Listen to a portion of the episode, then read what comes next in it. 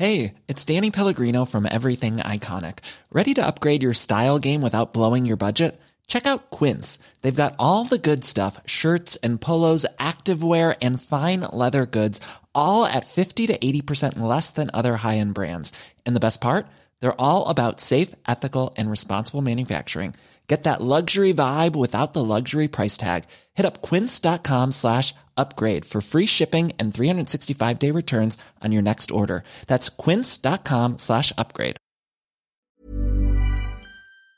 Ouais. Bonjour à tous, très heureux de vous retrouver. Une heure des pros un peu particulière jusqu'à 10h30. Vous l'imaginez, nous sommes le 31 décembre, dernier jour de l'année. Vous préparez peut-être un réveillon un peu différent que, j'allais dire que l'année dernière. Non, pas vraiment, mais qu'il y a deux ans. Euh, pour le coup, bah, l'année dernière, on était aussi sous crise, Stéphane Manigaud. on, était fermé l'année dernière. Ah, Bonjour Julien, on était Oui, c'est vrai, vous étiez fermé. Mais bon, c'était un, un réveillon, faire la fête un réveillon 2 heures du sous matin. Covid tout de même. Très heureux de vous retrouver en ce dernier jour de l'année. On vous souhaite évidemment plein de bonheur avant euh, d'entamer 2022. Stéphane Manigold est avec nous, président du groupe Éclore. Ravi de vous retrouver. Raphaël Steinville, rédacteur en chef euh, politique à Valeurs Actuelles. Bonjour. Bonjour à vous. Bonjour Nathan Dever, agrégé de philosophie. Bonjour Franck Tapiro, Bonjour. communicant, cofondateur de Data Calab. Émission particulière, je le disais. Pendant cette première partie, on va évidemment traiter de l'actualité, ce, ce réveillon particulier, je le disais, les vœux du président. D'ailleurs, on les suivra et on les débriefera ensemble ce soir sur euh, CNews.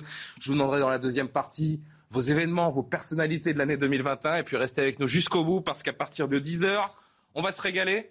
Grâce à vous, Stéphane, on a deux, euh, deux personnalités d'exception qui seront sur ce plateau. En gros, pour résumer, pour donner avis à nos téléspectateurs, on va parler des 50 plats qu'il faut avoir goûté dans sa vie une avant de mourir, une fois dans sa vie, et des 50 pâtisseries qu'il faut avoir goûté. On va se, hein régaler. Non, vous n'êtes pas. Ouais, et puis surtout, vous serez repus à 10h30 du Ah ouais. matin. Donc arrangez-vous avec vos convives après Et ce que. C'est Oui, bon, du ça, matin. c'est- ça, c'est une autre Le idée. réveillon du Une autre matin, c'est ça histoire. qu'il faut inventer. La page 2021, en attendant de se régaler, la page 2021 qui est sur le point de se tourner, mais pas celle du Covid. Vous l'aurez tous compris. Avant d'évoquer les vœux du président, je vous le disais, dont on euh, qu'on vivra ensemble ce soir, euh, ce sondage, tiens, pour entamer euh, 2022, une majorité des Français c'est sûr que c'est la soupe à la grimace. Il y a de quoi un petit peu euh, déprimer, mais une majorité de Français anticipe une année 2022 identique à celle qui vient de s'écouler. C'est une étude Odoxa Backbone Consulting pour le Figaro, précisément. Regardez avec moi. 59% des personnes interrogées ne s'attendent pas à ce que la situation change en 2022, notamment sur le plan sanitaire. 23% d'entre eux craignent que les prochains mois soient même pires. Seuls 17%, il a fallu les trouver, pensent que l'année qui commencera sera meilleure. Et puis enfin, sur le registre sanitaire, 85% des, Fran- des Français ne prévoient pas une année sous le signe d'une fin de, de pandémie. Franck Tapiro, c'est sûr qu'on aimerait avoir des, des projections un petit peu plus réjouissantes, mais la situation, le contexte de notre société est, est ce qu'il est. Mais moi Que voulez-vous que je vous dise, cher ami? Eh, Écoutez, euh, mon, mon- bon, bon monsieur. Mon bon monsieur. Euh, non, mais sincèrement, c'est vrai que, bon, moi qui suis un éternel optimiste, euh, on, on est vraiment dans l'ADN de la France. hein. C'est-à-dire que l'ADN des Français, c'est. d'abord- pessimisme? Ah oui, on râle, on est pessimiste, on est sous antidépresseurs. Et c'est vrai que ça ça fait des années et des années que ça dure. Moi, je pense que la France, en fait, est maniaco-dépressive. C'est-à-dire qu'elle a des moments hauts inouïs. Je pense que quand, dans les moments de victoire, je parle même pas que du foot, dans les moments où on est vraiment les champions du monde, mais dans les moments bas aussi. Euh, il suffit de voir, euh, chaque année, je crois qu'il y a des classements en termes de, de déprime de notre population.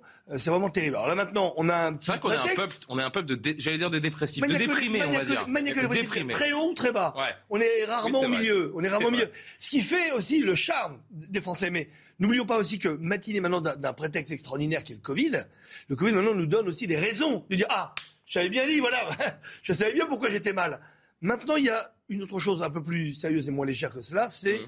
Les jeunes, l'état des jeunes, et vrai. pas que dans le monde, mais surtout en France. On voit que chez les moins de 25 ans, euh, le Covid et tout ce qui s'ensuit, et tout euh, vraiment cette, euh, cette, euh, cette, euh, cet état d'esprit vraiment délétère, a provoqué des déprimes incroyables. Euh, beaucoup de psy vous le disent d'ailleurs en disant voilà, on n'a jamais eu autant de cas de déprime, euh, de tentatives de suicide malheureusement, d'anorexie, etc. Et des, Mmh. des, des comportements alimentaires des troubles alimentaires assez graves. Donc c'est vrai qu'il faut, il faut voir hein, ce que ça impacte, pas seulement au niveau de la santé directe, euh, Covid, pas Covid, mais au niveau de la santé mentale, la santé, santé sociale, mentale, bien la sûr. santé émotionnelle et relationnelle. Et je pense que ça, ça risque d'avoir malheureusement plus d'impact que le Covid lui-même. Donc, Voilà pourquoi il faut garder euh, le mental, garder le moral, essayer de voir le verre à moitié plein, parce qu'on a souvent tendance à voir même plus le verre, tellement il est vide. Euh, et voilà pourquoi les vues du président, on en parlera tout à l'heure, sont importants que là-dessus, sur l'optimisme. On y vient dans une minute. Juste ce, dernier chiffre, c'est dans ce sondage, euh, Nathan Dever, 6 Français sur 10, là encore, on est dans ce côté euh, maniaco-dépressif, 6 Français sur 10 considèrent que le pays devrait connaître un vaste mouvement social dans les prochains mois, comme celui des Gilets jaunes, alors que 49% d'entre eux prévoient euh, de surcroît une crise économique. Ça, c'est une, question. On aurait pu poser. Heureusement qu'on ne distribue pas des cordes dans les rues aux gens parce que. Non, mais c'est. On aurait pu poser une autre question dans ce sondage. C'est terrible. Hein c'est est-ce que vous pensez qu'on va revoir le monde d'avant? Le monde d'avant, euh, évidemment, le monde d'avant, il y avait des choses qui allaient pas. Hein. Je ne suis pas en train de l'idéaliser. C'était en plus, c'était il y a pas très longtemps. On, on, nous l'avait promis, on anticipait un peu sur les. On nous l'avait promis l'année dernière. Hein. Euh, oui, oui, un nouveau matin français nous, pré... nous proposait le président euh, le 31 décembre 2020. Un nouveau matin. Et je pense que beaucoup de Français se disent que le monde d'avant ne reviendra jamais vraiment tel qu'il était. Non que le, coronavirus durera, bah, d'ailleurs on n'en sait rien, hein, euh, au rythme où vont les choses, mais surtout qu'il y a eu une sorte de phénomène d'habituation. Par exemple le masque, imaginons que ah, euh, je dis ça, c'est ironique parce qu'aujourd'hui le masque devient obligatoire. obligatoire, par exemple à Paris, mais imaginons que dans quelques mois on nous dise plus de masque, nulle part, ni dans les transports, ni nulle part je pense qu'il y a beaucoup de gens qui le garderaient par habituation. Et donc tout ça fait que le monde d'avant ne reviendra pas. Et juste sur, la, sur la, le mouvement social, ce que vous disiez là, ce, sondage-là, bah je, je, moi je, fais partie des gens, en, effet, qui pensent que la question sociale est un peu invisibilisée euh, ces temps-ci. D'ailleurs, elle l'est souvent, hein, mmh. mais que euh, toutes ces mesures sanitaires, notamment, auront euh, vulnérabilisé les gens qui étaient déjà vulnérables, vulnérables socialement. Et que donc, si la question sociale redevient visible dans les prochains mois, sous une forme ou sous une autre, ça ne peut être que salutaire et bénéfique parce que c'est urgent. Euh, Raphaël Steinville, euh, Stéphane Manigold, on poursuit, on termine ce tour de table sur ce pessimisme ambiant des Français pour 2022. Vous le partagez? Bah, dis donc, d'abord, c'est une constante, comme le disait, euh, le faisait remarquer euh, Franck, effectivement, depuis des années, sondage après sondage, on s'aperçoit que les Français euh, sont très sceptiques sur, sur, sur, la, sur l'avenir. Moi, si je devais avoir une lecture, et au-delà de, de, la crise et de la pandémie que l'on vit, j'ai l'impression qu'il y a une responsabilité quand même malgré tout des, politiques, c'est-à-dire que le, les espoirs, les attentes qu'ils peuvent susciter sont rarement tenus. Et j'irais même dans la manière dont les, les politiques aujourd'hui sont euh, sont, élus, euh, euh, ça, souligne finalement déjà l'absence de, confiance dans l'avenir. La plupart du temps, qu'il s'agisse d'Emmanuel Macron et avant lui François Hollande, ils étaient souvent élus contre, alors contre Marine Le Pen, contre Nicolas Sarkozy, et donc déjà ça, marquait une sorte de, frein ou d'impossibilité de penser l'avenir autrement que contre ce qui était fait jusqu'à présent, mais pas avec des réelles perspectives d'espoir. Mmh. Stéphane? Pour Moi, je vais essayer d'être positif. S'il vous plaît. les énergies positives, on en a besoin tous, je crois. Et puis, euh, lorsque j'écoute Franck Tapiro... Donnez-moi une raison d'être positif pour 2022. une Ou plusieurs, ou plusieurs je sais pas, a priori, il y, a il y a des élections, donc tous ceux qui ont euh, cette, ces pensées négatives, euh, la démocratie nous offre justement cette possibilité euh, de rayonner, de s'exprimer. Et, et, le taux d'absentéisme, il est, il est pharaonique. Je crois que 100% des Français devraient voter. On ne devrait pas être à 50, 60% de, de vote et, et, le reste en abstention, parce que l'élection présidentielle, c'est quand même une, belle élection. On, on, c'est à ce moment-là qu'on doit s'exprimer. C'est bien de s'exprimer dans les sondages, mais c'est aussi bien de s'exprimer euh, pour la santé mentale de notre démocratie. L'élection, justement, sera-t-il question ce soir à 20h pour les vœux d'Emmanuel Macron, les derniers vœux de ce quinquennat? Ne sait pas si ce sera les derniers vœux tout court pour Emmanuel Macron. Ce seront officiellement donc les vœux d'un président, pas d'un candidat, même s'il fait euh, peu de doute que le chef de l'État entrera bientôt dans l'arène. À quelques semaines de la présidentielle, cette nouvelle intervention télévisée sera-t-elle l'occasion pour lui de borner encore un petit peu plus sa future campagne? Qu'attendent les Français de cette euh, prise de parole, cette traditionnelle allocution du 31 décembre?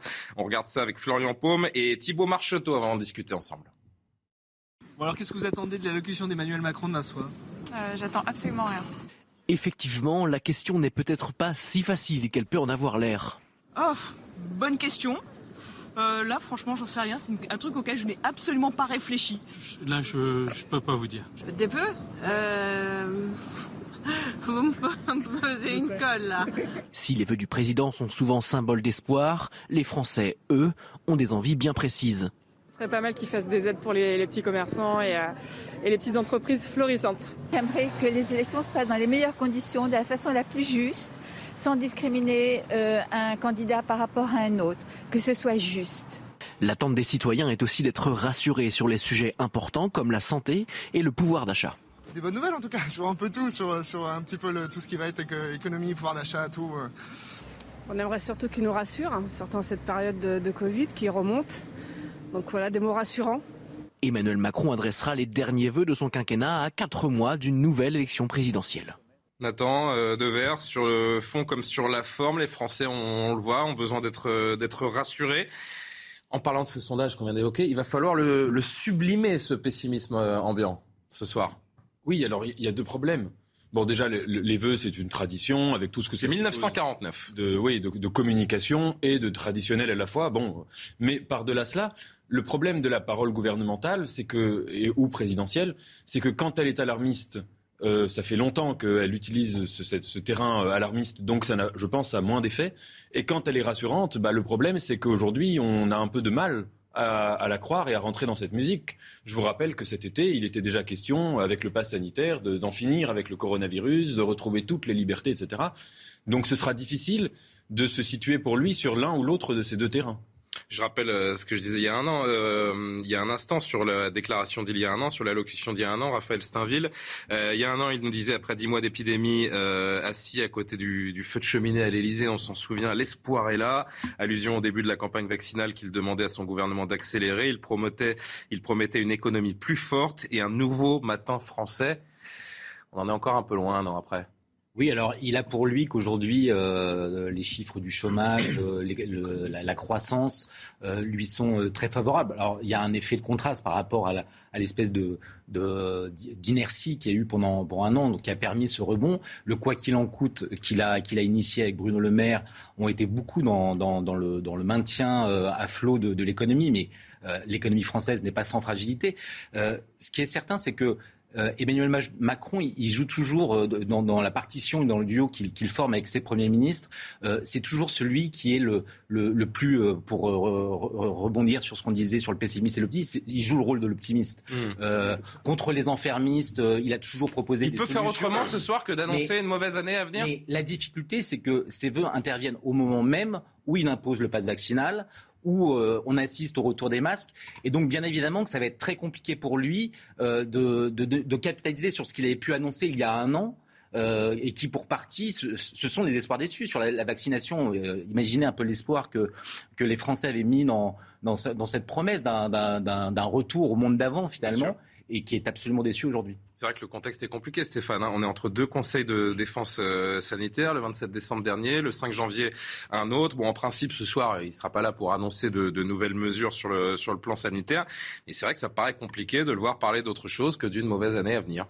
Mais je crois qu'il faut. Et en même temps, il y a un bilan à défendre. hein. Je je partage euh, votre avis sur le plan économique. euh, en cela, c'est une réussite. Le quoi qu'il en coûte a permis de donner la confiance nécessaire et absolue aux chefs d'entreprise euh, d'entreprendre, de continuer, parce que sinon, c'était une véritable catastrophe. Euh, et je rappelle que euh, si le taux de chômage est aussi bas, euh, si l'économie est repartie aussi forte, c'est à la fois parce que, et il faut en être fier, moi, c'est l'honneur de la France que d'avoir protégé euh, celles et ceux qui ne pouvaient pas travailler, les salariés notamment, avec les 84% de rémunération, et puis l'économie euh, qui a été non pas aidée, mais soutenue et indemnisée parce qu'elle subissait des préjudices. Et c'était évident euh, euh, lié à la crise du Covid. Il fallait euh, euh, faire face à, à cette propagation du virus. Le vaccin n'était pas là. Aujourd'hui, oui, ça c'est une réussite. Maintenant, euh, ce soir, euh, je rappelle qu'il y a d'autres, il y a, il y a tous les candidats à la présidentielle qui font aussi leur vœu. Il y a Emmanuel Macron ce soir, mais il y a tous les autres. A priori, je crois seul Jean-Luc Mélenchon a fait le choix de ne pas euh, euh, faire de, de vœux. je crois qu'il y a- parce que la République Sorte se démarquer un peu. Ah, c'est lui, il n'a pas c'est besoin. Ah oui. Pas besoin. Les Français vibrent euh, comme lui, Ah, mais tout le temps, en permanence. Pour Emmanuel Macron, ça va être un exercice compliqué. Et puis, euh, on entendait l'égalité euh, des candidats. Euh, la question d'Éric Zemmour et de ses signatures, elle est réelle et sérieuse. Je ne partage évidemment, enfin pour ma part en tout cas, pas sa position. Mhm. En revanche, je trouve qu'il faut changer le système tel qu'il est aujourd'hui défini. c'est quand même ins- insupportable d'avoir un candidat qui a 12-13% d'intention de vote et qu'il ait autant de difficultés à avoir ces 500 signatures. Et je rappelle une chose, ce sont les maires Dernier qui mot. donnent ces pouvoirs. Et ces mêmes maires se plaignent de l'abstention et eux-mêmes ne votent pas. C'est quand même un truc de dingue. Les maires se plaignent de l'abstention et ils ne votent pas. Ils devraient être obligés de voter, obligés de s'engager, parce que c'est aussi ça la démocratie. Ou alors il faut changer les règles. Justement, en parlant de la campagne, euh, Franck Tapiro, je m'adresse aux communicants. D'abord, est-ce que vous avez vu ce post de l'Elysée sur l'Instagram d'Emmanuel Macron euh, hier, l'espèce de clip vidéo où il fait son, sa rétrospective de, de 2021 à coup d'images euh, clippées, enchaînées. Euh, ça commence d'ailleurs par euh, ce petite, euh, cette petite séquence à l'Elysée avec McFly et Carlito. Je suis pas sûr que ce soit la meilleure façon d'entamer la rétro 2021 pour le président, mais bon, c'est un choix. Euh, est-ce que ça, c'est un avant-goût de campagne? Est-ce que là, donc je pose la question aux communicants, comment évoquer 2022, se positionner sans évidemment annoncer ce soir sa candidature, parce qu'on sait très bien que ce ne sera pas le cas. Il y a plusieurs choses. Non seulement il doit être président-président, c'est-à-dire protecteur, assuré, protégé. Deuxièmement, n'oublions pas que demain, il est aussi président de l'Europe. Oui, c'est vrai. Ça commence demain matin. D'ailleurs, ce sera certainement euh, un grand axe de cette euh, allocution ce soir. Absolument. Et après, il y a énormément d'enjeux. On est certes dans un, voilà, une position un peu particulière par rapport à la relance de cette cinquième vague. Euh, le masque obligatoire aussi, à partir de demain, ça va être vraiment quelque chose. Parce que beaucoup de gens vont commencer à dire, mais comment On nous a dit que ça ne servait à rien dans la rue, etc. Les polémiques vont, vont avancer. Donc encore une fois, le, le pessimisme dont on parlait tout à l'heure, cette maniaco-dépression va être au top. Mais encore une fois, on ne guérit pas des dépressifs ou des pessimistes avec de l'optimisme. Vous savez, de l'optimisme BA, on ne les euh, rassure qu'avec des faits, qu'avec des preuves et qu'avec du rationnel, bizarrement. Et pour contrer cet émotionnel négatif, il faut amener des faits. Et force est de constater quand même que le bilan là-dessus est quand même positif. Donc le chef de l'État a à mettre en scène ce que nous avons fait en 21 alors qu'on nous prédisait des horreurs. Mais regardez, le quoi qu'il en coûte, vous l'avez dit très justement tout à l'heure. Son succès, c'est l'économie et l'emploi Et cette bien année. entendu, l'économie et l'emploi, ben, on parle de, on, parle in fine que pour les présidentielles, les Français se préoccupent uniquement de leur pouvoir d'achat, qui a augmenté, il faut le dire, mais pas en perception. En perception, il baisse, alors que le du rationnel, il augmente. Donc, ce qu'il faut faire, c'est étayer ces bonnes nouvelles par des faits. Et non pas lancer, et ça je pense que même si le chef de l'État est très optimiste, il ne lancera pas des grandes phrases, vous savez, à l'attention des pessimistes, en disant allez hop, un petit coup de talon et vous allez voir, on remonte à la surface. Il a très bien compris, il n'est pas naïf. C'est pas comme ça qu'on remonte le moral des Français. En revanche, les inscrire dans un avenir positif en fonction de ce qu'on a déjà réalisé. Qui pensait que les chiffres du chômage seraient aussi faibles Qui pensait que l'économie résisterait comme cela? Alors qui pensait presque aussi... l'année Bruno Le Maire plutôt que celle d'Emmanuel Macron. Hein. Voilà, D'ailleurs, donc- Bruno Le Maire qui est quasiment le héros du prochain Welbeck aussi. euh, Attention, là, il est, en lévitation, Bruno Le Maire, euh, ces derniers jours. termes de, messages et de communication, les Français doivent se dire on n'est pas foutus. Euh, la preuve, il y a déjà des chiffres. Donc, quelque part, il n'a pas besoin de faire campagne. En étant juste le président qui protège, qui rassure, et le président de l'Europe demain, il couvre pratiquement 100% du spectre de ce qu'attendent les Français en avril 2022. Donc, il est président, peut-être président candidat. Il sera candidat président, je pense, dans, dans quelques semaines. Mais ce soir, c'est important qu'il projette les Français. Et il y a une dame aussi qui a dit euh, quelque chose de très important pour les élections, qu'il rassure les Français sur le scrutin, Oui. disant que tout se fera de façon équitable et juste. Et ce sera peut-être par ce prisme-là qu'il va aborder Je pense 2022 que c'est le plus important de tout, de tout ce qu'on a entendu tout à l'heure dans le micro-trottoir. Ça, c'est le point qui angoisse le plus les Français. On a vu, rappelez-vous ce qui s'est passé pour les municipales. Finalement, bah, c'est les, les sortants qui ont été gagnants. Il n'y a pas eu de campagne, il n'y a rien eu. Et les Français aiment, c'est vrai, dire quelque chose.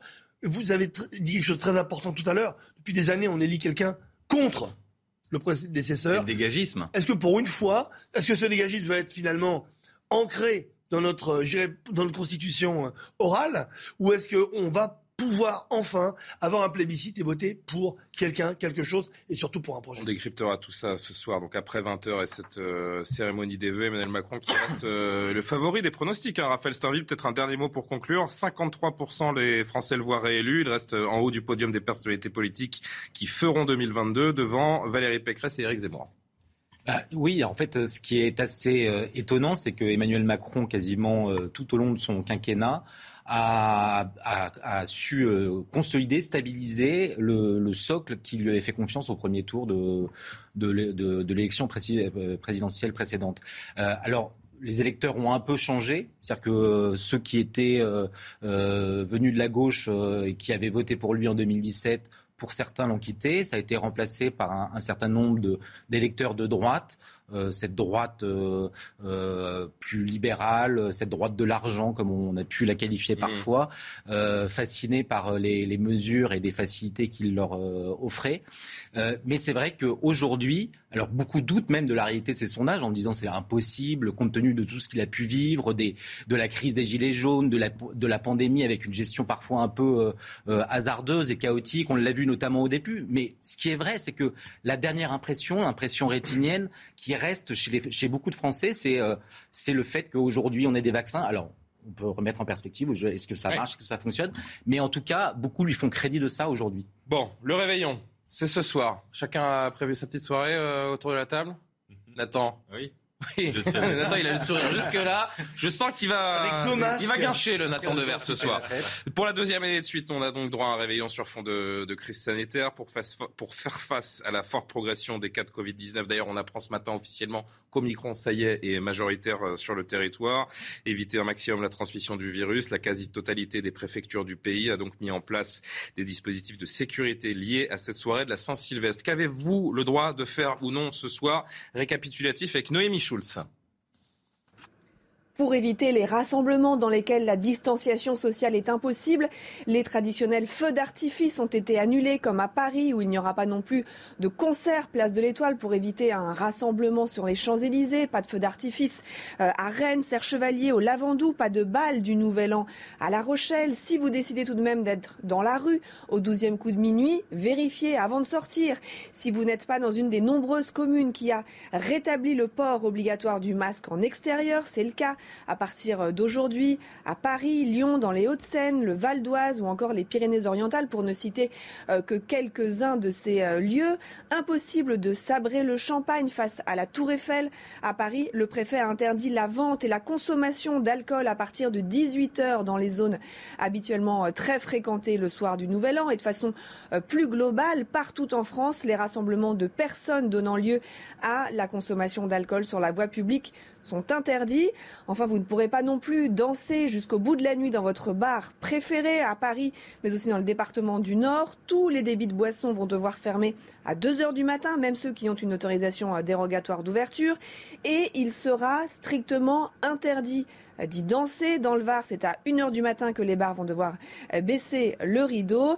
Dans le Loir-et-Cher, pas d'horaire de fermeture, mais la musique y sera interdite toute la nuit euh, par mesure d'équité vis-à-vis des discothèques. Enfin, sachez qu'il y aura des contrôles euh, de police euh, toute la soirée, toute la nuit. Et si par exemple vous êtes à l'extérieur sans masque ou euh, vous êtes en train de boire de l'alcool, eh bien vous aurez une amende, la traditionnelle amende de 135 euros.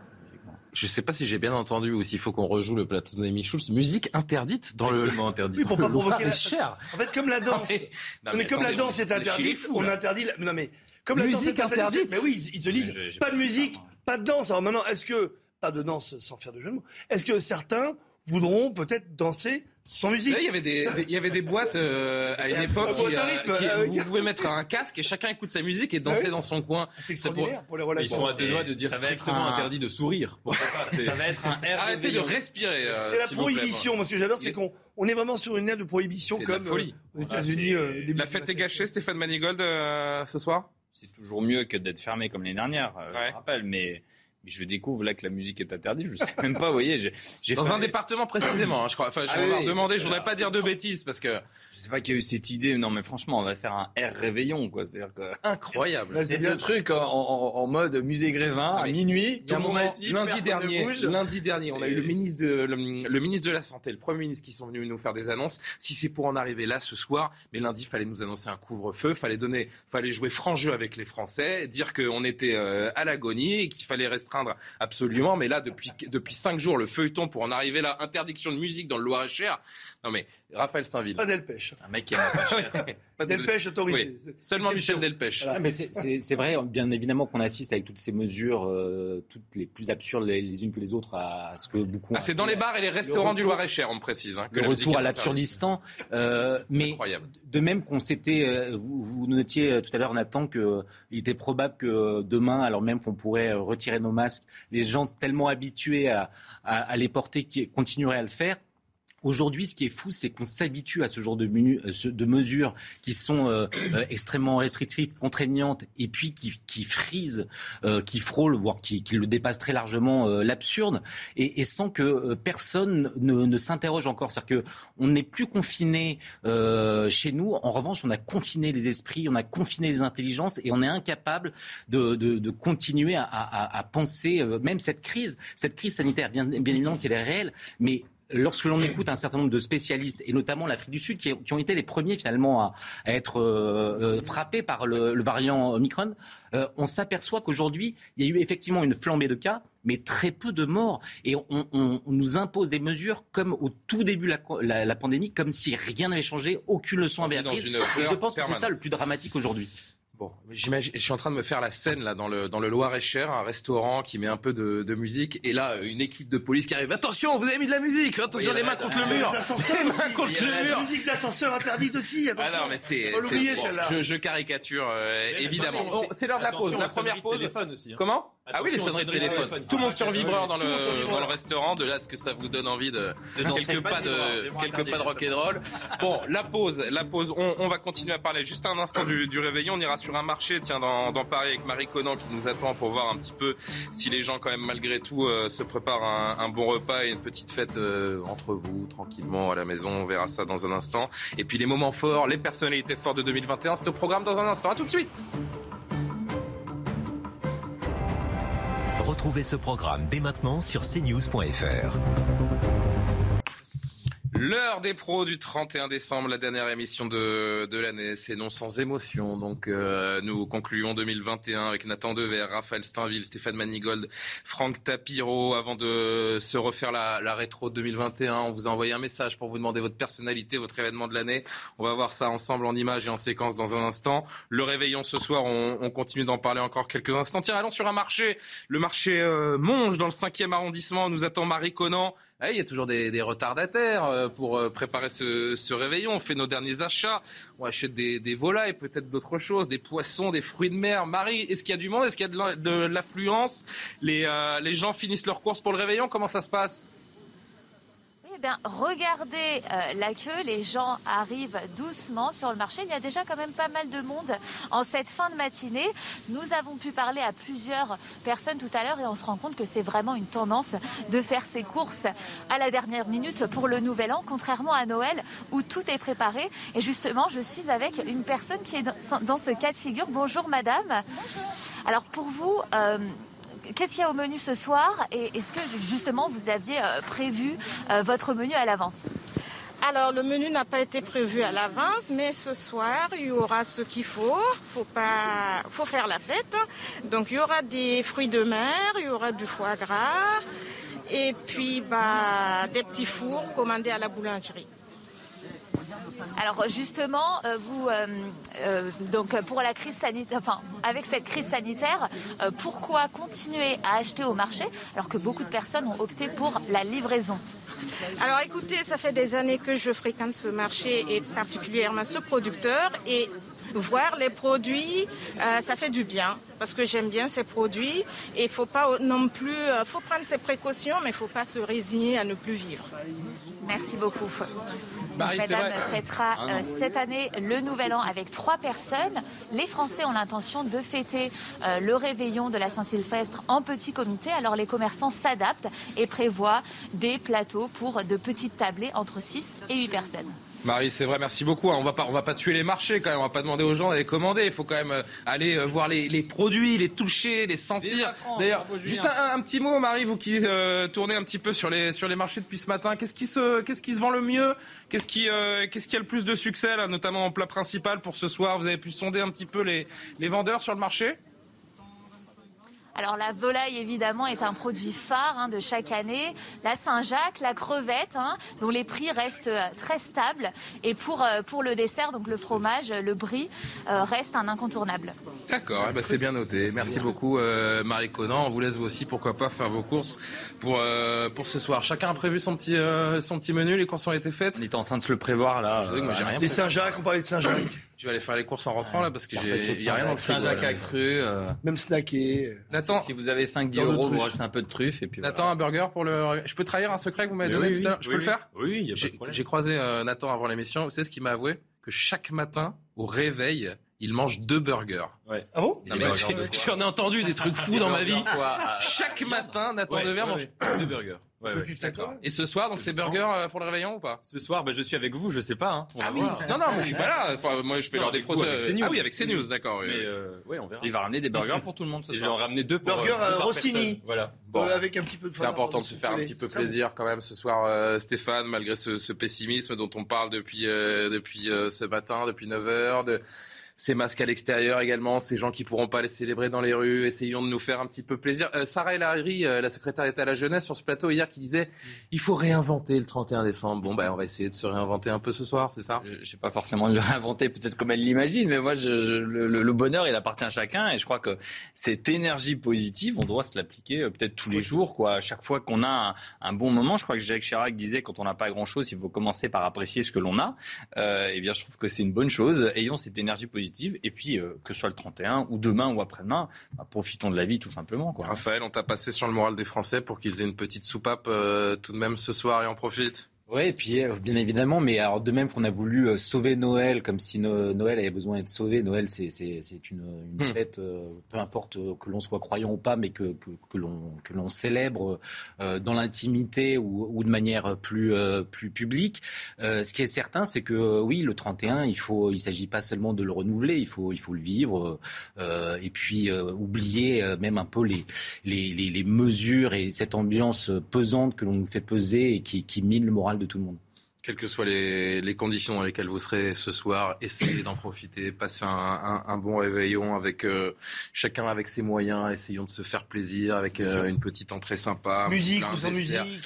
Les, si vous êtes dans le Loir-et-Cher, achetez-vous peut-être des petits casques et puis vous Écoutez irez vous mettre pêche, vous un petit peu de, un petit peu de, de musique.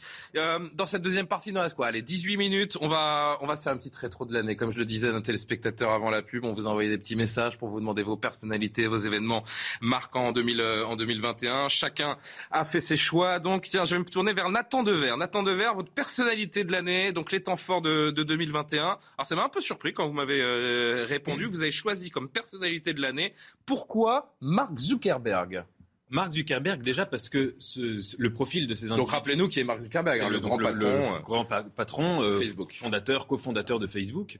Et, et ces gens-là, on, on sous-estime, je pense, l'influence qu'ils ont sur le cours du monde, qui est sans doute plus grande que celle des politiciens, qui est parce que ce sont non seulement des, des immenses, des titans de, de- de- de- chefs d'entreprise, mais ils ont presque fondé un nouvel empire qui est l'empire numérique et qui remplace en fait les souverainetés des pays, en tout cas qui dépasse les mêmes les impérialismes nationaux.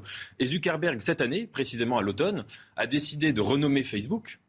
Meta. le nommer Meta et qui, se rend- qui appartient à un, à un projet qu'il a qui s'appelle le Metaverse, qui est de transformer Facebook ou de, de joindre à Facebook une sorte de, de, de chose hybride qui sera à la fois un jeu vidéo et un réseau social où chacun aura son avatar dans un monde qui n'existe pas, un monde virtuel.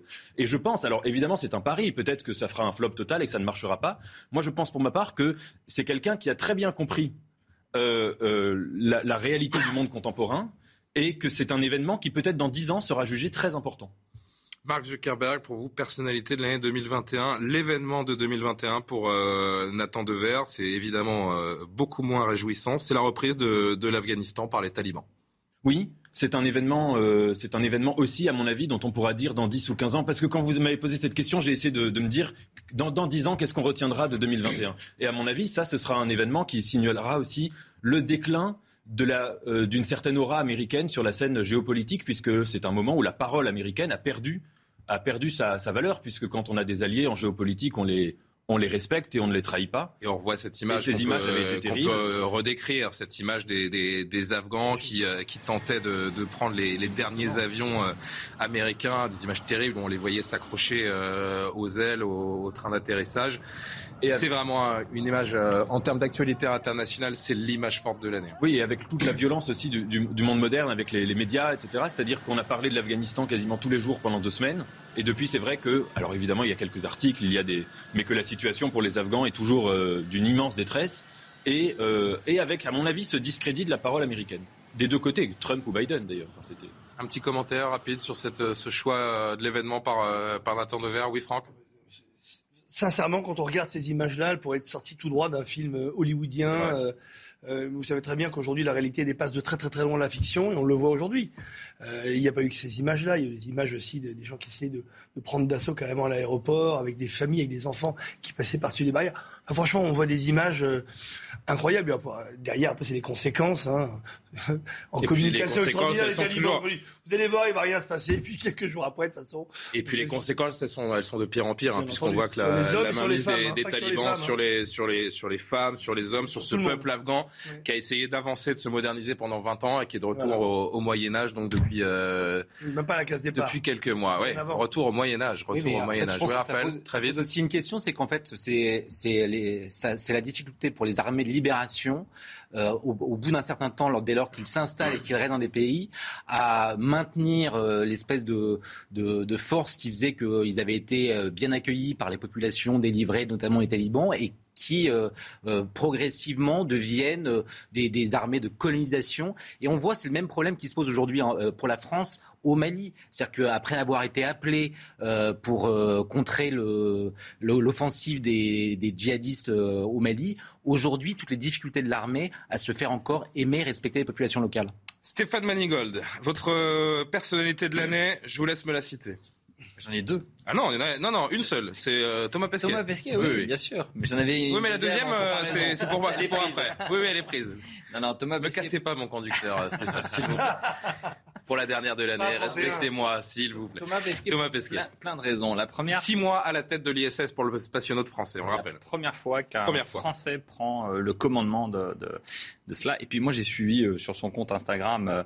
c'est très consensuel de choisir Thomas Pesquet. Hein. Pardon, mais je vous mets la petite pique. Mais quand même. non, c'est pas consensuel parce que. Oh, un petit peu un, il nous a fait voyager et on a besoin, quand on est enfermé, de quand même voyager. Il a, il, a proposé aussi une je trouve c'est plus que la personnalité de 2021. C'est le genre idéal de 2021, je trouve, euh, Thomas Pesquet. Non? Et Je sais pas. Non. Ma fille est un peu jeune quand même. et, vous peut-être aussi, encore plus a priori. Moi, c'est un garçon pour le coup, mais, pourquoi pas hein. ah, On sait jamais. On sait jamais, évidemment. Et donc non, non, je trouve que vraiment il nous a fait voyager. Euh, c'était, euh, c'était remarquable. Et puis il va marquer l'histoire. Il l'a déjà marqué l'histoire, mais il va marquer durablement et positivement l'histoire euh, de la France, de l'innovation et, euh, et, vraiment, ça a été pour moi des images absolument incroyables. Donc je suis très fier qu'un Français ait pu euh, faire partager mondialement son expérience et qu'il ait pris la tête et le commandement de, de l'ISS. Au-delà d'être un grand spationaute, un, un, grand scientifique, il nous a régalé également avec ses photos. Je voulais qu'on en profite pour en voir euh, quelques-unes. Donc il a pris son téléobjectif et depuis la Station spatiale internationale, il nous a proposé très régulièrement des clichés depuis l'espace. Ça, ce sont des, des montagnes au Pérou. C'est de toute beauté, comme on dit. Euh, on a une deuxième photo, c'est une vue du, Royaume-Uni. Regardez ça, où on voit les, vraiment les frontières se dessiner avec cette vue également. Les euh, terrains agricoles du Texas pour euh, une troisième photo où on voit la mainmise de l'homme également sur, sur ces paysages. Qu'est-ce qu'on a d'autre? Les aurores boréales sur le Canada, où là c'est la magie de la nature pour le coup. Exceptionnel vue de, vue de l'espace. Vue de la Terre, c'est magnifique. Alors vue de l'espace, c'est quelque chose. Et puis euh, également une dernière photo, je crois que c'est euh, euh, la vue, ce hublot de la Station spatiale internationale où il nous a proposé, depuis lequel il nous a proposé ces, ces clichés. Votre événement de, de 2021, là, c'est Retour sur Terre. Vraiment au niveau du sol, votre événement de 2021. Mais ah, c'était important, et surtout pour vous. C'est égoïstement sur tous les loisirs français. C'est le 19 mai 2021 où euh, tout commençait à progressivement rouvrir. C'était un peu la libération. Ça faisait des mois euh, que l'ensemble des commerces euh, non essentiels étaient fermés. Et le 19 mai, on s'est tous retrouvés. il y avait de la joie, il y avait de la vie et, et, et, les Français bouillonnaient à ce moment-là. Et on le voit bien, l'économie est repartie puissamment parce que les gens avaient vraiment envie de, de, de bah, de vivre tout simplement. Ce ne sera pas une archive euh, dans, dans quelques temps, hein, cette, euh, cette, image des terrasses, bien sûr. J'espère que, pour l'instant, c'est pas... ça va rester une archive. Et, et la France est belle lorsqu'elle euh, lorsqu'elle vit. C'est ce que aussi le monde entier vient rechercher chez nous. Euh, vient rechercher notre art de vivre. Euh, et puis quand on en terrasse, on profite des belles vues, de nos beaux bâtiments euh, qui ont aussi marqué, marqué l'histoire, le temps. Donc voilà, c'était c'était un beau moment de convivialité. J'espère ne pas avoir de nostalgie. Euh, dans quelques temps. Mais voilà, c'était pour moi. C'était dur la vie sans terrasse, on attend. oui, oui. bon.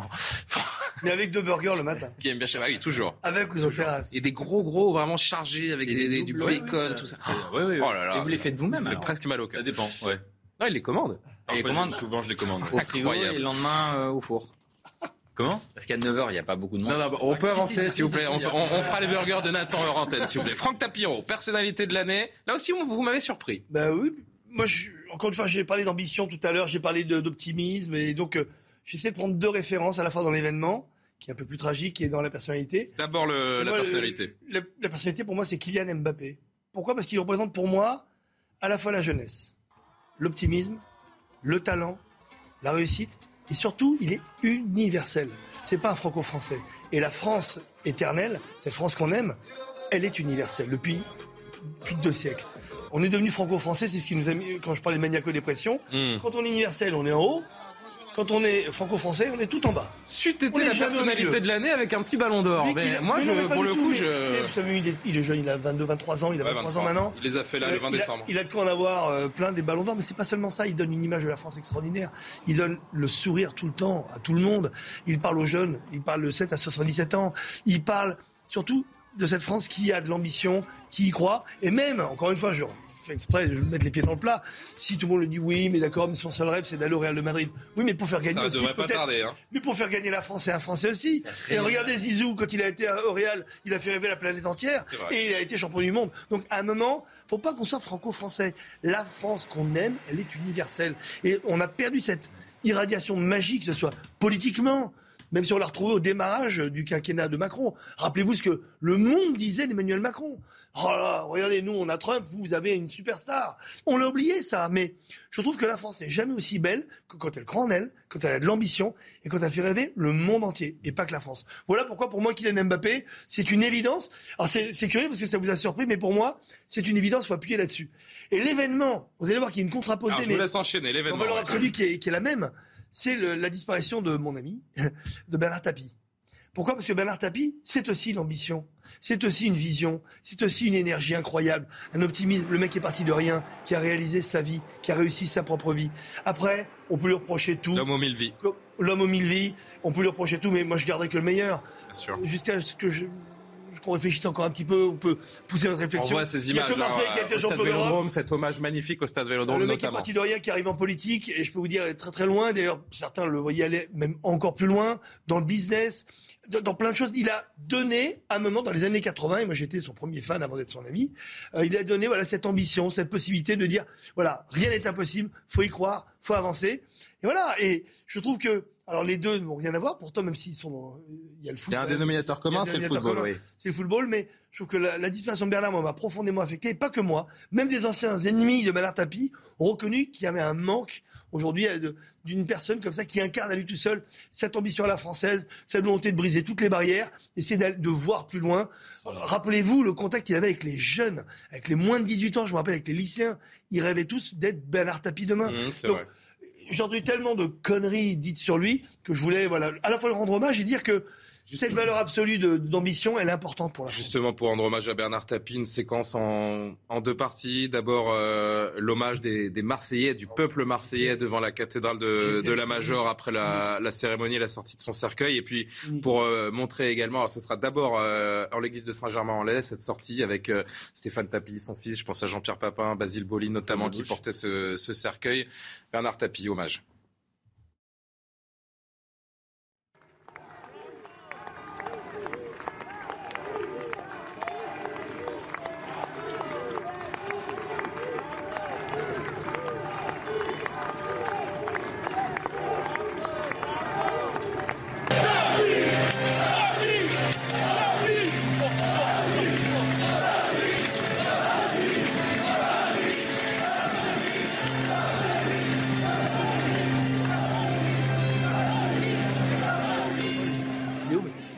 Personnalité, euh, vous le disiez hors antenne, qui a touché le, le cœur des Français, Bernard Tapie, qui nous a quittés à l'âge de 78 ans, rappelons-le, cette année, mort d'un cancer dont il souffrait depuis euh, 2017. Raphaël Steinville, c'est à vous, votre euh, personnalité de l'année. Alors, ma personnalité de l'année, c'est Éric Zemmour. Alors, Éric Tiens Zemmour. donc. Tiens donc, pourquoi? Euh, Non, c'est vrai que beaucoup euh, doutaient de, de, sa, de sa volonté, de son désir d'aller jusqu'au bout de, de, cette, de cette aventure un peu initiée avec la promotion de son livre, et, et beaucoup doutaient qu'il se présente à cette élection. Et finalement, il, il, y est allé. Je pense que ce n'est pas sans risque pour lui. C'est un, un, vrai sacrifice compte tenu de, de, de la vie qu'il avait jusqu'à présent, notamment dans les, dans les médias, et de l'importance qu'il avait. Et ce qui est intéressant avec Éric Zemmour, c'est que euh, pour le coup, euh, euh, il est parvenu à installer dans le débat des vrais sujets qui nous faisaient sortir de la pandémie, de cette crise sanitaire. On, en est venu à, parler des, sujets qui sont dans les, préoccupations tripales des Français, avec cette, idée de la survie ou non de la France. C'est-à-dire que quand beaucoup veulent transformer, changer le pays ou sauver la planète, euh, type Mélenchon, euh, lui, il est, alors c'est ce qu'il dit, il est beaucoup plus modeste. Euh, il veut juste sauver, préserver la France, qu'elle se, puisse se continuer. Et ce qui est certain, c'est que, et on le voit dans, médiatiquement, que ce soit positivement ou négativement, tout le monde parle de lui. Donc c'est la seule personnalité, ou en tout cas la principale personnalité aujourd'hui. mais quoi qu'on en pense, qui... c'est vrai que c'est l'une participe du débat démocratique et c'est pour ça que j'ai tenu à, à, à, souligner que pour moi c'était l'homme de l'année. Il pouvait le faire sans réhabiliter Pétain, qui pour moi n'est pas du ouais. tout ce qu'attendent les Français. Et je pense Alors, que personne... je suis totalement d'accord avec vous non, parce fait... il a vraiment mis sur la table des, des sujets euh, importants. Il a surtout une liberté de parole qu'il a été euh, le seul à porter. Ça c'est ça c'est vrai. Il n'avait pas besoin de d'entourer cela et de perturber, de parasiter ce message par Pétain, la probable culpabilité de Dreyfus, etc. Alors après, il rétropédale. Il fait mmh. penser à Michael Jackson. Dans ses clips, il fait du moonwalk. Ah. On a l'impression qu'il avance, mais il recule. Donc il dit qu'il n'a pas dit ce qu'il a dit. Et c'est dommage parce que je trouve que ce que vous avez dit, moi je suis d'accord, mais il a complètement bousillé pour moi. Euh, bon, on a eu l'occasion d'avoir d'avoir ces débats et, et, là on fait vraiment la petite euh, la petite rétro 2021, mais c'est intéressant d'avoir évidemment les, les, avis de chacun. Votre événement 2021, euh, Raphaël il y, en a, il y en a plusieurs, mais c'est vrai que par par nostalgie pour le coup, euh, la mort de, de Belmondo euh, a, a, je pense, m'a ému personnellement parce que j'ai grandi avec lui. Je pense qu'il a également ému les Français. Euh, et puis il y avait et pourquoi il nous a ému? Je pense qu'il y avait chez lui euh, une sorte de, liberté euh, euh, incroyable. et puis, comme il le disait lui-même, c'est un enfant de la guerre.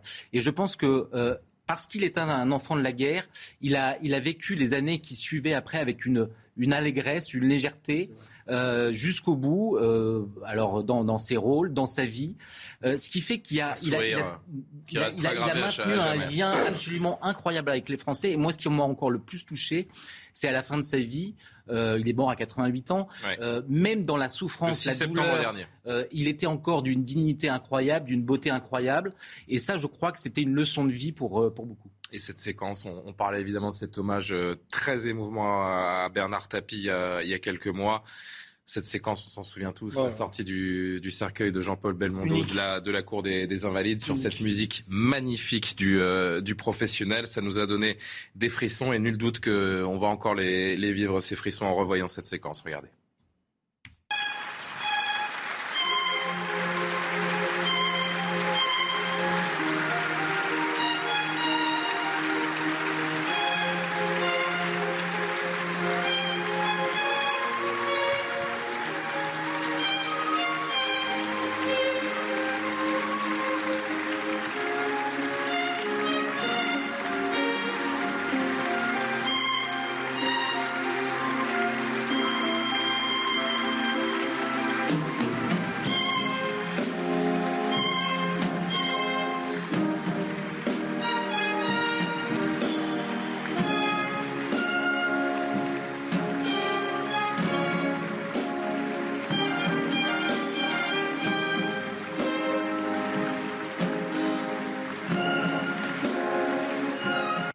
Quel beau moment, quel beau moment. Quel sourire permanent.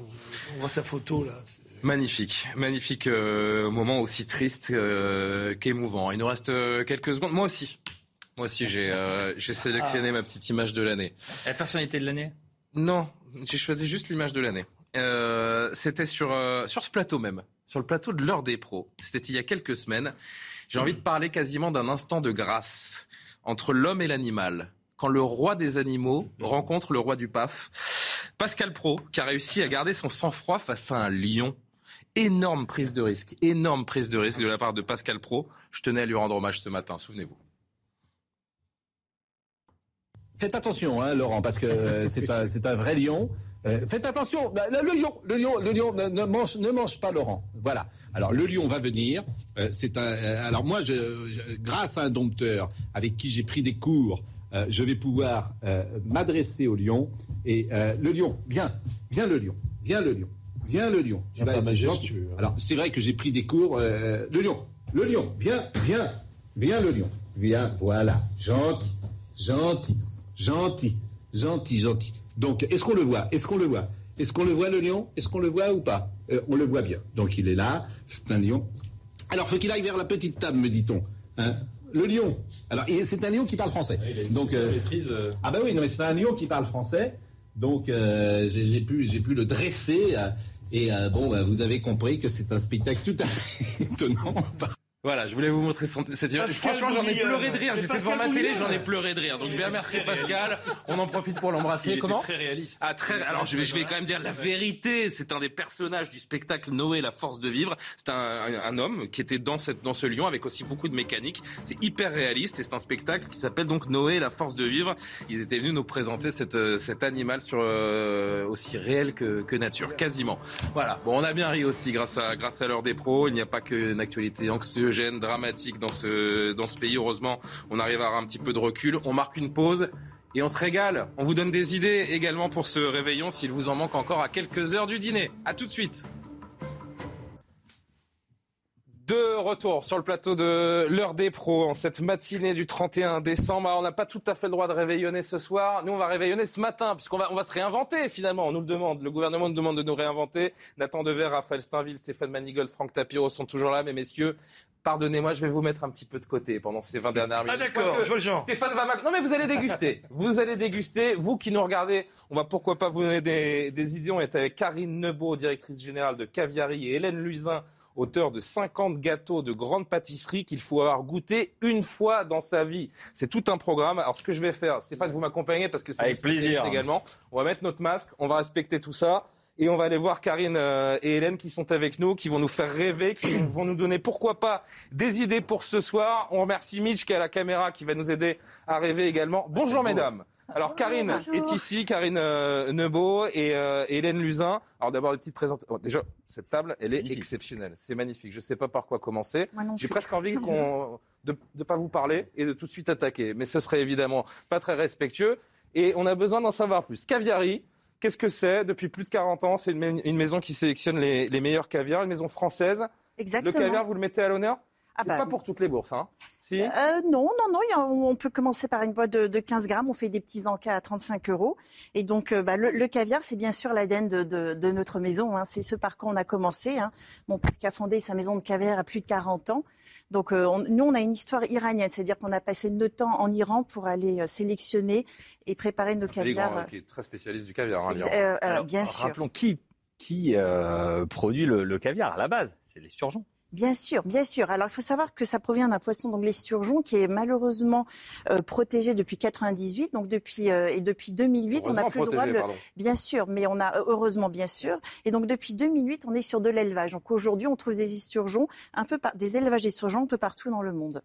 Ça se vend beaucoup euh, le caviar pour le 31 décembre. C'est vraiment votre pic, euh, c'est votre. euh, Énormément. Pourquoi? Parce que c'est un malgré la crise, les gens vont mais, toujours euh, se, alors, euh, bien, se malgré- permettre ce moment-là. Mais bien sûr, pourquoi? Parce que c'est un produit qui fait rêver. Euh, on, on- on trouve, euh, alors si je peux me permettre, commencer à ouvrir, parce que c'est quand Bah, même bien la magie sûr, du allez-y. caviar, voilà. Donc je Peut-être la sais pas différence si, entre. euh, Pourquoi est-ce qu'il y a trois boîtes de caviar? Qu'est-ce qui c'est fait une leur très différence? très bonne question. Alors, euh, si je peux me une permettre, voilà. Je finis 2021 avec une bonne question, comme quoi tout arrive. hein. Si je peux me permettre, on a trois caviars qui proviennent de trois esturgeons différents et qui vont donner donc trois grains, trois couleurs et trois saveurs différentes. C'est là toute la magie du caviar. Donc nous sélectionnons du caviar partout dans le monde et on les fait maturer dans notre laboratoire parisien euh, à Ivry. Ah oui, ça, se- ça ne se consomme pas euh, pur, sorti de l'esturgeon. Il y a un vrai Pas travail après. Il faut un certain temps de maturation. Il faut que le sel se fonde dans l'œuf. Et c'est entre 3 et 6 mois. Et c'est ce temps qui va ensuite euh, permettre au caviar de... On a vu grâce à Mitch le gros plan parce que c'est quand même c'est- magnifique. Si on peut faire juste un zoom, on peut goûter? Ah bah bien sûr. Alors, comment Alors, il faut vous enlever Ah, le je- masque. Et je vous cache pas que j'ai. Alors je vais, je vais vous avouer, j'ai rarement mangé du caviar dans ma vrai vie. La dernière fois que j'en ai mangé, j'étais assez jeune. Et euh, alors ça paraît fou de dire ça, mais j'ai pas forcément eu le, le- le goût du, Alors, du caviar. Je, je, je me suis pas dit, tiens, c'est vrai que c'est quelque chose d'exceptionnel. Alors, Est-ce que je peux attendez. faire le tour du plateau ou Alors, je vais, euh, comme j'ai le masque, moi, je vais aller leur donner des petites. Si Ah, vous d'accord, pouvez d'accord, préparer des petites euh, gourmandises Parfait. pour nos amis, et je vais les poser les là, je vais aller euh, leur donner. Alors, je vais goûter en direct. Alors, ça, c'est censé être Alors ça, c'est quel un caviar c'est un berry, c'est un, caviar qui va donner, on est plus sur les notes de boisé, euh, minéral. Et euh, Stéphane, vous allez voilà. donner à nos Ouais, amis, ouais, faire un petit tour de table. Alors, je vais là, on goûter. est, voilà. Est-ce qu'il y a une façon de le déguster? Oui. Parce que je vais pas le mettre en bouche directement, il faut que je le. Oui, il faut laisser éclater les grains contre votre palais. C'est un moment très solennel, hein, et puis il faut se concentrer et, la- et laisser la saveur. euh, voilà, Alors, je vais me concentrer quelques instants. Je m'écarte un tout petit peu, évidemment. On fait très attention euh, aux règles sanitaires. C'est très iodé. Hein. C'est exceptionnel. Ouais, c'est euh, là on est sur le Stéphane. euh, vous- vous avez- je Je- fais des. euh, Je vais faire euh, la tournée de nos amis sur les plateaux. Alors, le matin, comme ça, faut, euh, faut y aller. hein, parce qu'il est quand même 10 h du matin. Il n'y a pas un truc qui est Ça passe tout seul. Ah, ça passe tout seul. Non, c'est vrai. Alors, la, la- la première impression de mise en bouche est très iodée. Et ensuite, il y a un goût qui Il y a un s'estompe goût un de peu, qui est minéral. beaucoup, Voilà, plus, beaucoup exactement. plus fin. C'est délicieux. On Nos amis euh, ont goûté en plateau ou pas Ouais, c'est délicieux. Qui a goûté en premier Franck Franck, il l'a en bouche. Racontez-moi. J'ai le deuxième déjà. Dordogne, de France, de France. Le premier d'Aquitaine. Dordogne. Exceptionnel. Dordogne. Alors là, on, a, on est sur un- une note très fondante, minérale, beurrée.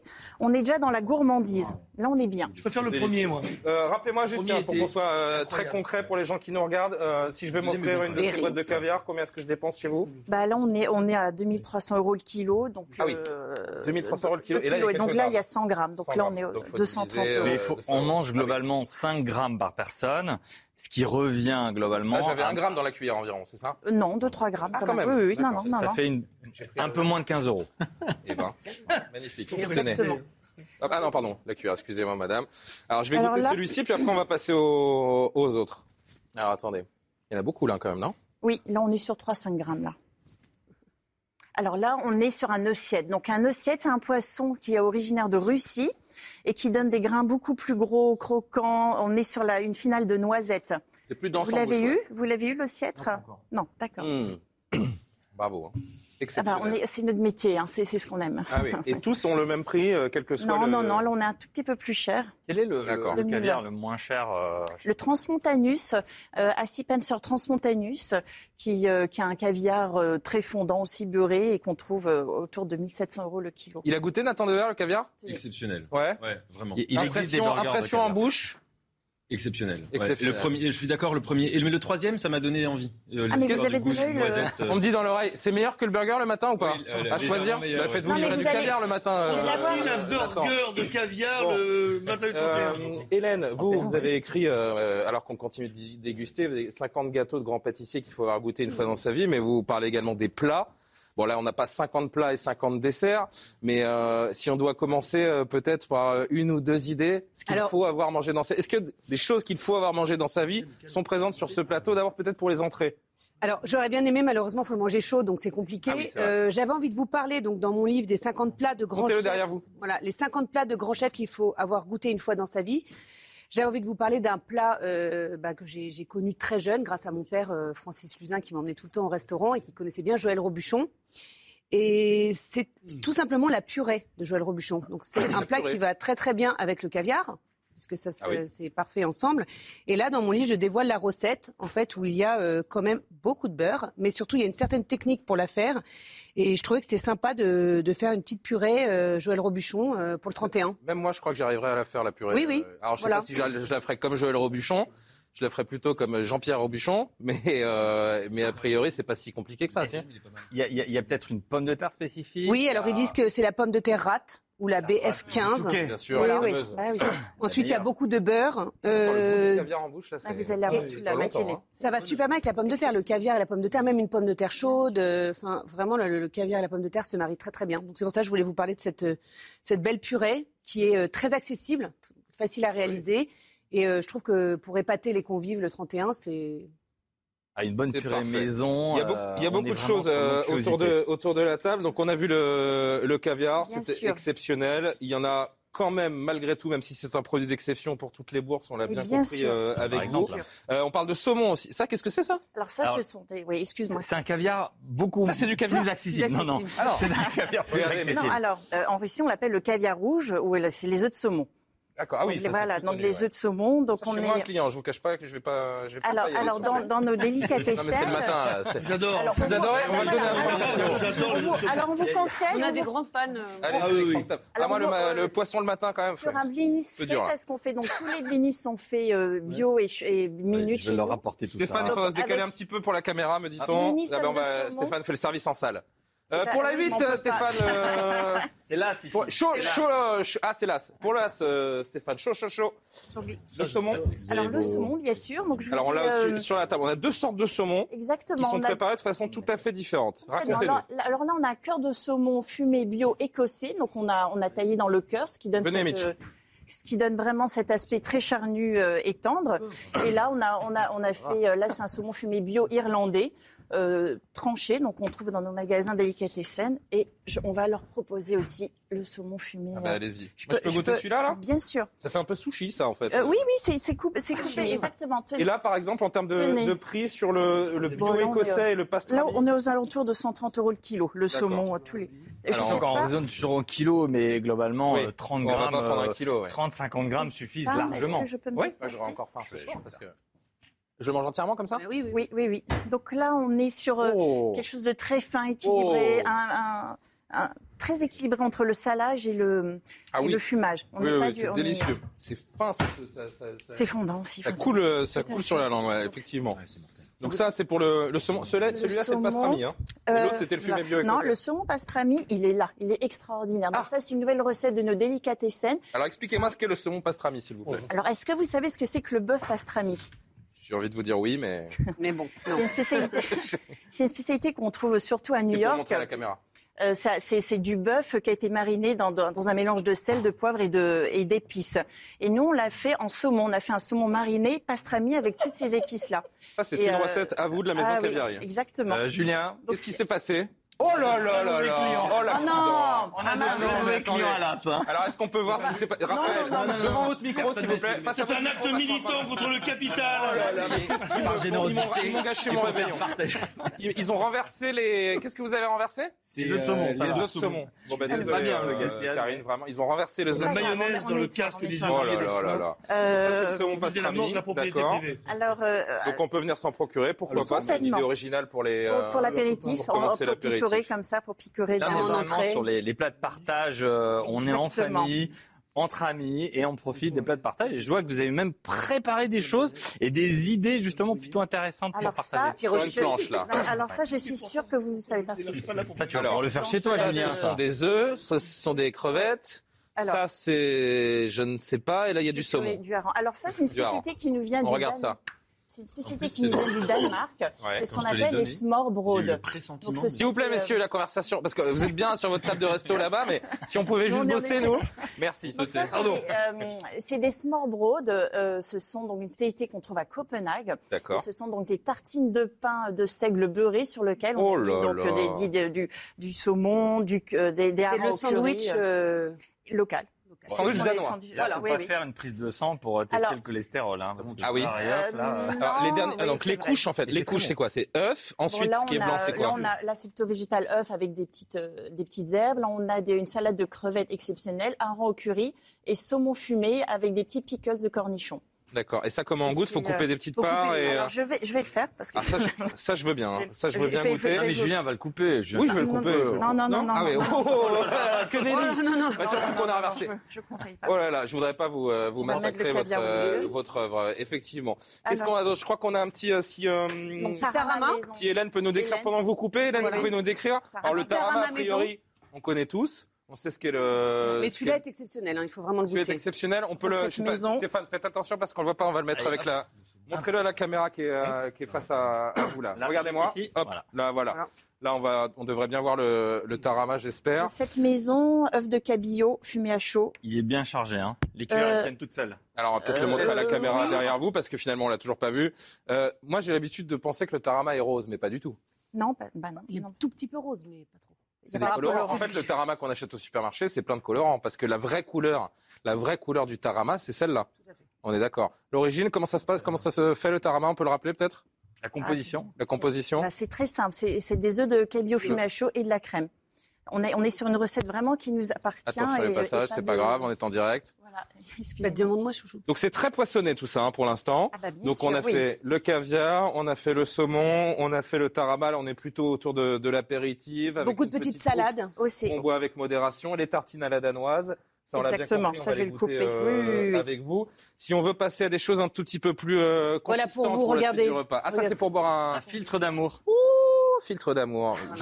Extraordinaire. Heureusement, j'en ai pas, j'en ai pas besoin.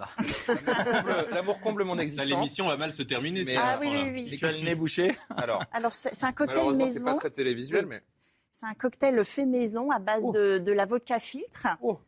Vodka? Euh, vodka, Oui, à base de vodka, sirop d'amande, eau de rose et c'est. euh, Oh c'est, Juste euh, goûter un tout Bon, une goutte. Une goutte. Ça, c'est pour l'apéro, pas pour accompagner le repas. Quand même. Faut pas Euh, exagérer. oui, pour l'apéro ou, en fin de, ou en fin de repas. Une bouteille de filtre d'amour. Encore une fois, on essaie d'être un peu pratique pour Non, les gens qui nous regardent. Alors là, pour l'instant, ce n'est que, que en dégustation dans nos magasins. On le, D'accord. on, on va, on l'a pas encore C'est commercialisé. composé de donc? Alors donc euh, euh, vodka filtre, la vodka filtre du- de Frédéric Bacbédé. On a aussi Parce qu'il fait une super vodka, bio, bio euh, qu'on adore en fait. Donc on a utilisé sa vodka et on l'a clarifiée au, au thé, Genmaïcha, eau de rose et sirop d'amande. C'est un pensais- super mixologue. Je pensais boire du champagne avec vous, mais euh, Non, on est sur la vodka, pas voilà. Vodka au 31 décembre. Bah Écoutez, oui. c'est euh, c'est une idée. Euh, alors, on m'a noté. Je vais, je vais remercier d'ailleurs comme- toutes oui. les équipes. Je vais en profiter en ce 31 décembre pour profiter, pour euh, remercier les équipes de programmation parce que c'est aussi grâce à elles que vous êtes là. Je pense à Malheureusement, Pala, à Pauline Fleury, à Éléonore, à Godefroy, à Valérie Weber, à, à, euh, très, très Claudie Jacquin également qui dirige euh, ce service. Alors, euh, Diana m'a fait une fiche en me demandant, en me citant les plats qui allaient être présentés aujourd'hui. Elle m'a parlé, il y a trois plats de je n'ai jamais entendu parler de ma vie. Ah. Le pirochki, le borsch Ah oui. et le smorbrod. Ah non, il y en a Alors. un quatrième, c'est le koulibiak. Alors là, j'ai dit, mais qu'est-ce que c'est que ces trucs? Alors Smorbrod, on l'a eu. Ah, c'était ça. Ça, c'était les tartines de naze. Alors les pirochki. Ce sont les tartines nordiques. Voilà. Alors, les pirochki, ce sont les spécialités russes, donc des petits feuilletés à base soit de fromage ou de viande hein, d'origine Ah, ça, j'aime beaucoup, française. ça. Donc Je ça aussi, en- allez-y. oui, bien sûr, bien sûr. Ah. Alors en, en- Merci. en apéritif, c'est extra- c'est c'est divin, c'est vraiment divin. On y va? On va aussi les couper. C'est extraordinaire. Non, mais il n'y a, il y que vous qui mangez. C'est vrai, il n'y a que moi qui mange. On va en Non, donner je là-bas. euh, Vous savez, Non, ça faut bien manger, c'est- À côté, ça il va très très Je bien. hein. m'écarte un petit peu parce que je parle sans, sans masque. Ça me Oui, fait oui, penser, oui. et je suis Il y que- désolé, j'ai la bouche un peu pleine. Ça me fait penser aux empanadas. Non? Euh, oui, oui, oui, c'est ça. Et c'est- d'origine russe, en fait. Tout comme, alors vous avez parlé de koulibiak, donc je, je vous Hop, je parle remets du le masque. Alors, le koulibiak. Voilà, donc le koulibiak, grande spécialité aussi d'origine ukrainienne. hein, Alors là, qui- il faut bien regarder à l'intérieur grâce à notre caméra. C'est extraordinaire. C'est une recette qui remonterait au, au XIIe siècle. Donc, euh, euh, donc c'est notre, c'est le pâté en croûte russe. Donc c'est vraiment un plat qui est servi euh, principalement pour le- la nouvelle année euh, orthodoxe. Donc c'est à base de saumon, d'épinards, de champignons et d'œufs. Donc c'est divin. Ça se mange avec une petite crème citronnée ou un petit beurre citronné.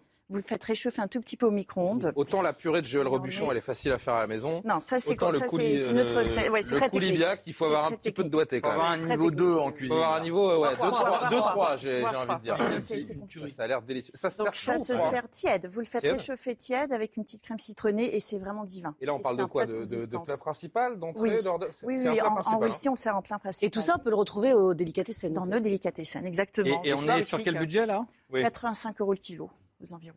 Et ça, par exemple, c'est un repas, c'est ce qu'on mange traditionnellement, pourquoi pas, euh, dans l'Est de l'Europe ou en Russie. Mais complètement. C'était principalement le plat qu'on mangeait pour la, la nouvelle année euh, Un peu orthodoxe. l'équivalent de la dinde euh, pour la nouvelle année orthodoxe. Exactement. C'est leur pâté en croûte. Donc ça, c'était le les coulibiac. koulibiak. Euh, le borch Le borsch, alors je l'ai oublié, enfin je l'ai, je Ah, en. le borsch, c'est pareil, c'est le, c'est le, c'est la soupe russe à base de Il n'y a pas assez betterave. de place. euh. Il n'y avait pas assez de place. mais je- En fait, on fait un nouvel an russe. Voilà. Euh, enfin, j'ai oui, avec une pas, petite nous connotation danoise quand même. Ah oui, Et Là, il y a on- des cornichons. euh, voilà, exactement. Et donc le borsch, c'est la, la fameuse soupe que l'on a que l'on a dans le magasin et qui sont à base de, de pickles de betterave principalement, et ce qui donne son petit côté acidulé. Les ouvrir. C'est ça les Et pickles ça, c'est oui, ça c'est les cornichons. Ça c'est les cornichons malocés. Quelle est la différence entre pickles et cornichons? Bah, c'est le- bah, C'est juste le mot anglais pour dire euh, cornichon.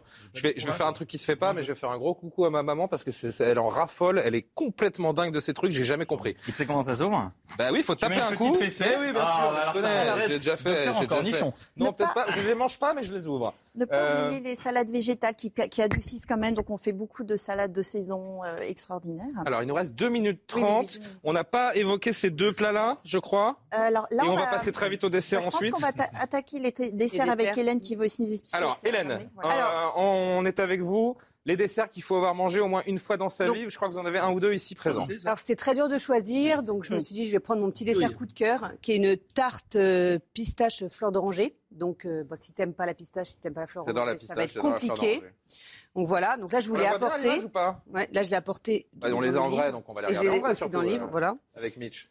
Voilà, donc ça c'est un cœur coulant, vous allez voir, c'est magnifique. Pistache d'Iran, sublime. Ah oui. Euh, et l'année prochaine, euh, ils m'ont dit, ils m'ont fait un petit secret, donc maintenant c'est plus un secret, je peux le dire, on est le 31, ils vont le faire en bûche.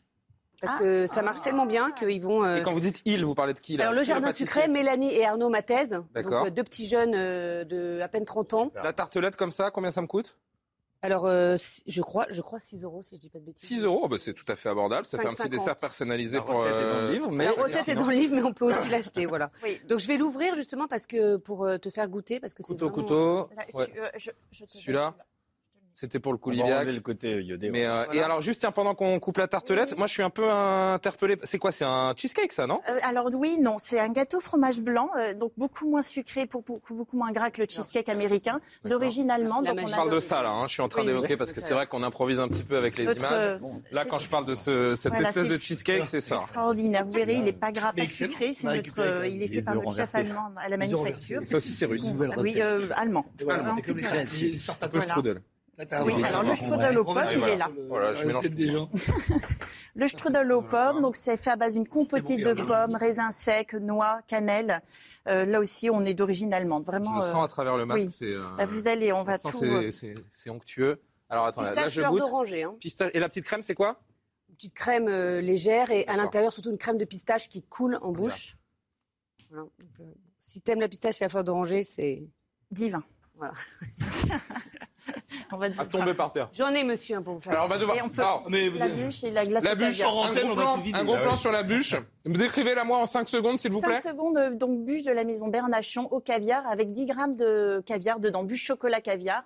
Chocolat Et, caviar. et extraordinaire aussi, la glace au caviar fait par la maison Bertillon, c'est extraordinaire. alors ça, yaourt glace yuzu, au- yaourt yuzu. Ça, Glace c'est- au caviar. Alors, je vous annonce qu'on va rendre l'antenne dans quelques instants, mais le pot il va très vite se On rend euh, l'antenne, de mais on ce rend pas les plats. hein. Messieurs, ça vous a plu? Raphaël, dans deux mots Merci pour les autres saumons, hein, vous avez été plus excellents. les inviter. hein. Ils ont, ils ont réinventé le dressage. Bon, on en a profité en plateau, mais l'idée c'était aussi, pourquoi pas, de vous faire rêver, de vous donner des idées. Et J'ai oui. envie de dire un peu exotiques entre guillemets, parce que c'est vrai qu'on a visité du moins l'Europe et l'Europe de l'Est euh, avec vous.